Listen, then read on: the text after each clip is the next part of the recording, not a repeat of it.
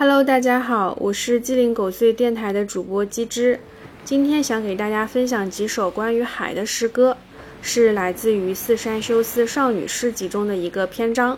我会选取几首来给大家分享，希望大家能在夏天可以去看看海。第一首，最短的抒情诗。眼泪是人类自己做出来的，最小的海，在月夜的海上。放了一张信纸上去，被月亮的光线照耀，信纸会变成蓝色吗？人们称之为鱼的，都是谁的信纸？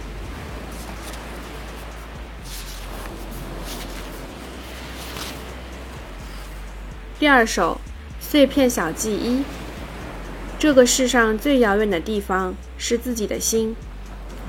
出生以来关了多少次门？每当想到这点，人就老了。每个人都有各自的大海就行，分开时也可以带着它去往别处。第三首，关于海鸥的序章。因为世界上的水有一定的绝对量，如果有谁流眼泪，海水就会变少。海水与眼泪的成分。有点像盐与钠与水的集合，甜起来觉得是咸辣味，就是这个原因。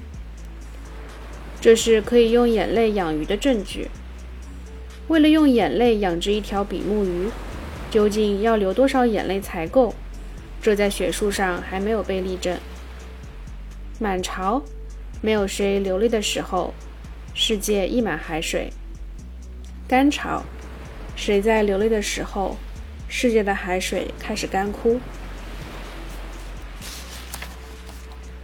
第四首，感到悲伤的时候，感到悲伤的时候去看大海，从旧书店的归途去看大海。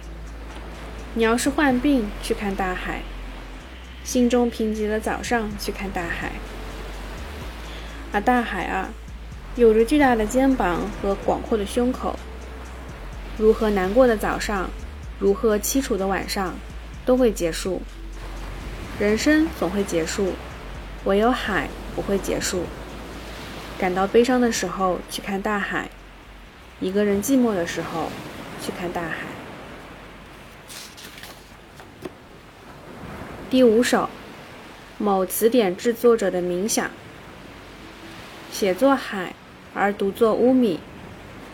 海的发音也是声域，然后经常徒生倦意，可以将它写成包围着地球上的绿地的溢满盐水的沟。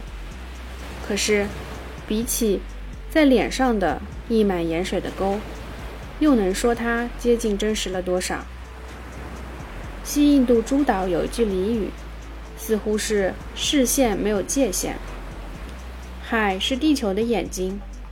与眼睛是脸上的海相似。为了理解这点，我的悲哀还不够。好，谢谢大家，希望大家喜欢这几首关于海的诗歌。拜拜。